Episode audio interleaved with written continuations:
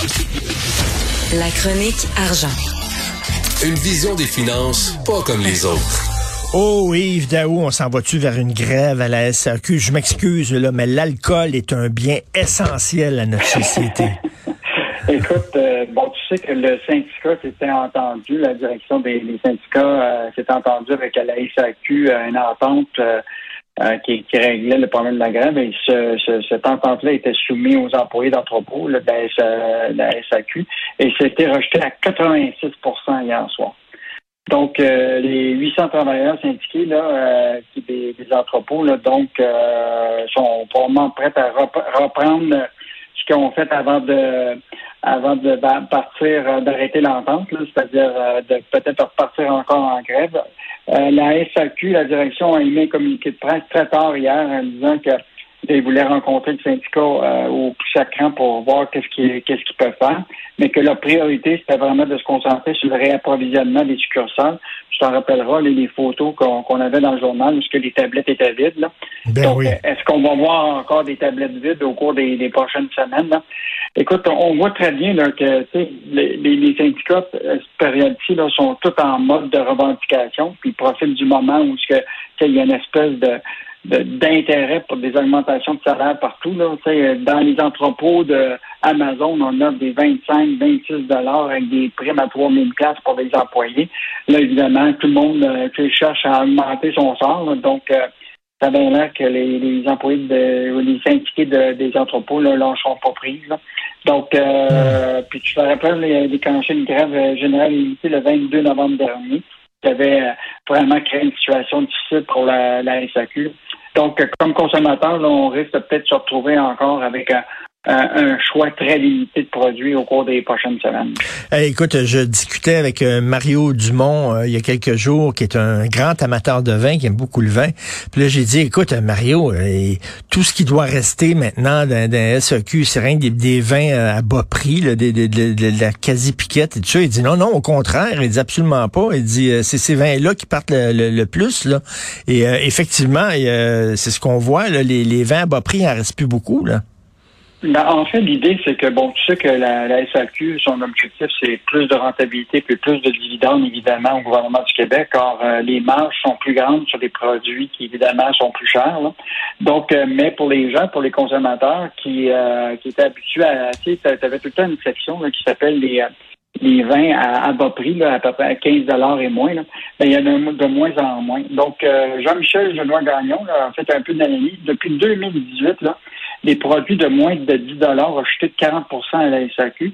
Ceux de 15 et moins ont chuté de 20% mais ce qui est intéressant, c'est que les produits de 15 à 20 ont bondi de 9% depuis 2018, puis celles de, qui, coûtent beaucoup plus cher euh, ont augmenté de 20 à 30% Donc, euh, c'est quand même euh, intéressant de voir hmm. que pour des bas prix, ce qui serait intéressant de voir, c'est est-ce que la SAQ euh, est en train de nous passer des, produits qu'on avait à 15 qui sont rendus dans l'échelle de 15 et 20 qui sont les mêmes produits. Parce que, bon, c'est sûr que la qualité, probablement, des produits de moins de 15 est différente que ceux de 15 à 20 ou 20 à 30. Mais, euh, mais c'est quand même une stratégie euh, de, de, la SAQ. Et je te rappellerai que LCBO, en, en, Ontario, là, on retrouve des produits de moins de 10 il y en a 250, alors qu'au Québec, on en a juste 64. Bon, peut-être les Ontariens moins du moins bon vin, là. Mais, euh, mais c'est sûr que pour les consommateurs qui ont des budgets plus serrés, euh, c'est plus difficile. Et euh, je te rappellerai, Richard, on a, on a parti une série avec le journal qui s'appelle Ça coûte cher, là, dans le cadre de toute la question de l'inflation. Donc, on va maintenir évidemment, ces reportages-là qui montrent que les Québécois vont, au cours des prochains, la prochaine année en tout cas, devoir euh, sortir euh, beaucoup plus d'argent de leur portefeuille, soit payer plus cher pour leur vin, euh, dans certains cas, acheter mhm. des produits où que ça coûte plus cher, mais il y a moins d'ingrédients dedans. Tu achètes un sac de chips aujourd'hui qui est le même prix, mais il y en a trois fois moins dans le sac. Euh, donc, euh, ben là, ça c'est vrai. Puis tu sais, je, m'excuse, mais tu sais, si, si les produits coûtent plus cher et toi tu n'as pas eu d'augmentation de salaire, ça fait que c'est comme une diminution de salaire. Tu gagnes moins d'argent que tu en gagnais avant. C'est ça, là, concrètement. Euh, tu dis que Hydro-Québec craint les GAFAM. Oui, en fait, euh, je ne sais pas si tu te rappelles, Éric Martel, à l'époque, quand il était PDG d'Hydro-Québec, avait dit qu'il s'inquiétait de la spirale de la mort. On s'est toujours demandé que de quoi il s'agissait de la spirale de la mort. Ben là, euh, le, le, vice-président, le président d'une filiale de Hydro-Québec, euh, qui, euh, qui, qui s'occupe de la, filiale ILO, qui est spécialisée dans la domotique résidentielle. Donc, Hydro veut faciliter de façon intelligente la gestion, l'efficacité énergétique dans ta maison. Il t'installe un thermostat, puis là, tu peux tout contrôler.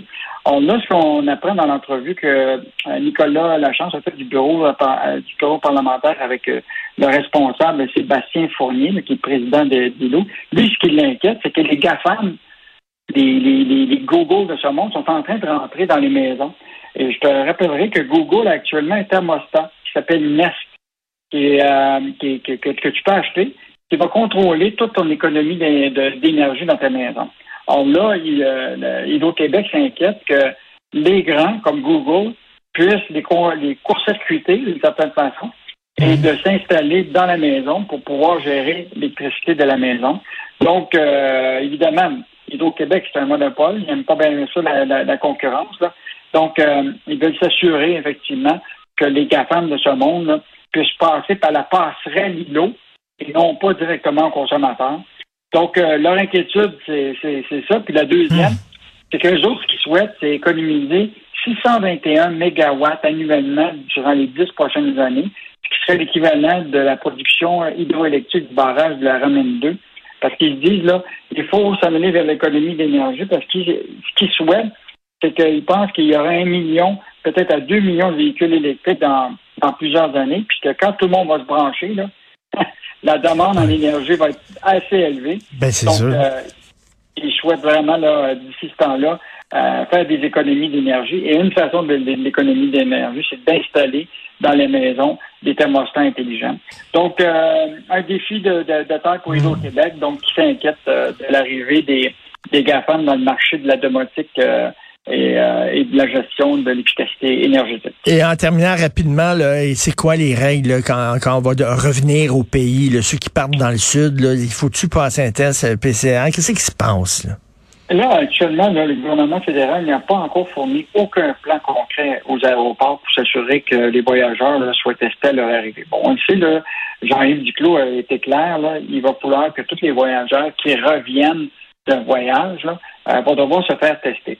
L'enjeu de tout ça, c'est est-ce qu'ils ont la capacité, les aéroports, de pouvoir tester tout le monde? Parce que là, tu as des tests aléatoires, tu as des, as des emplacements, tu sais, euh, mais qui est là, le nombre de voyageurs qui vont ben partir euh, durant le temps des fêtes, ça va être énorme.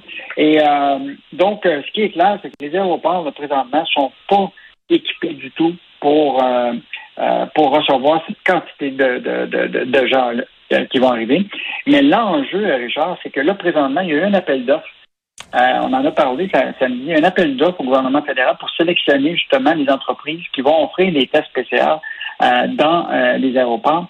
Et je te rappellerai qu'ici, il y a une bataille énorme qui s'amène dans trois entreprises. Il y a Biron, qui était déjà installé un peu déjà à l'aéroport de Montréal-Trudeau. Oui, oui, oui. Finalement, s'est fait ravir le contrat par une compagnie qui s'appelle Donacare, qui est installée à Brampton, en Ontario, qui offrait, qui, offrait les services à l'aéroport de Montréal euh, Trudeau.